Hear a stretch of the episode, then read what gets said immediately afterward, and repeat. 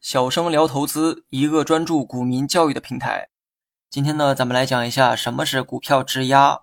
股票质押呢，你也可以叫它股权质押，二者的这个意思啊差不多，没有什么本质区别。只不过对于没有上市的公司而言，用股权啊去描述，而上市公司呢有公开发行的股票，所以呢用股票质押来描述。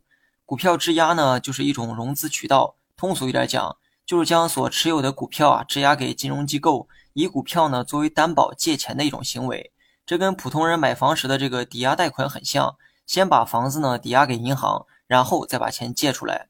很显然呢，你所持有的股票市值越多，所借的资金呢也就越多。所以呢，一般用于股票质押的人都是公司的主要股东。质押股票的目的啊，就是为了借钱，用于公司的资金周转。至于股票质押是利好还是利空，主要呢取决于所筹资金的一个用途。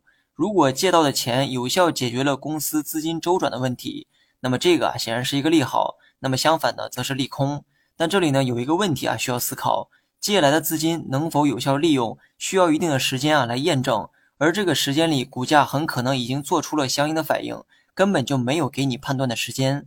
所以判断股票质押的一个性质，最好呢先判断公司以往的这个财务表现。学习更多实战技巧，你也可以关注我的公众号“小生聊投资”。股票质押呢是向金融机构借钱的一种行为。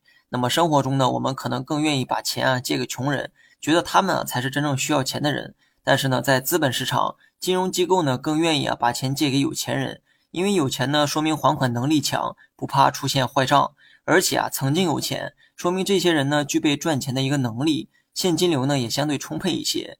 把这些逻辑套用到公司层面呢，也一样适用。公司以往表现出很好的盈利能力，那么现金周转呢也比较健康。这种情况下，股票质押呢是相对安全可靠的。那么相反呢，盈利能力差，时不时的还出现亏损，现金流呢也是大起大落。那么股票质押后的风险啊也会更高，因为很可能会出现无法按时还款的现象。不要觉得这个是危言耸听哈。概率上来讲，这种情况啊确实不常见，但一旦发生呢，对公司来说很可能是致命的。乐视网的贾跃亭啊就是最好的例子。贾老板呢几乎把所有的股票全部给质押了出去，那么最后的结果呢，大家也看到了。对于公司而言啊，筹资的渠道呢有很多，比如说股权融资、发行债券等等。如果可以啊，没有必要非得质押股票去融资。说白了，这种方式呢，主要是针对中小创业公司，解决了这类公司的融资难的问题。但这类公司的财务风险呢，往往啊也比较高，所以呢，凡事都有两面性。如果你无法准确的甄别这些，最好的办法就是别去碰股东大量质押的股票。好了，本期节目就到这里，详细内容你也可以在节目下方查看文字稿件。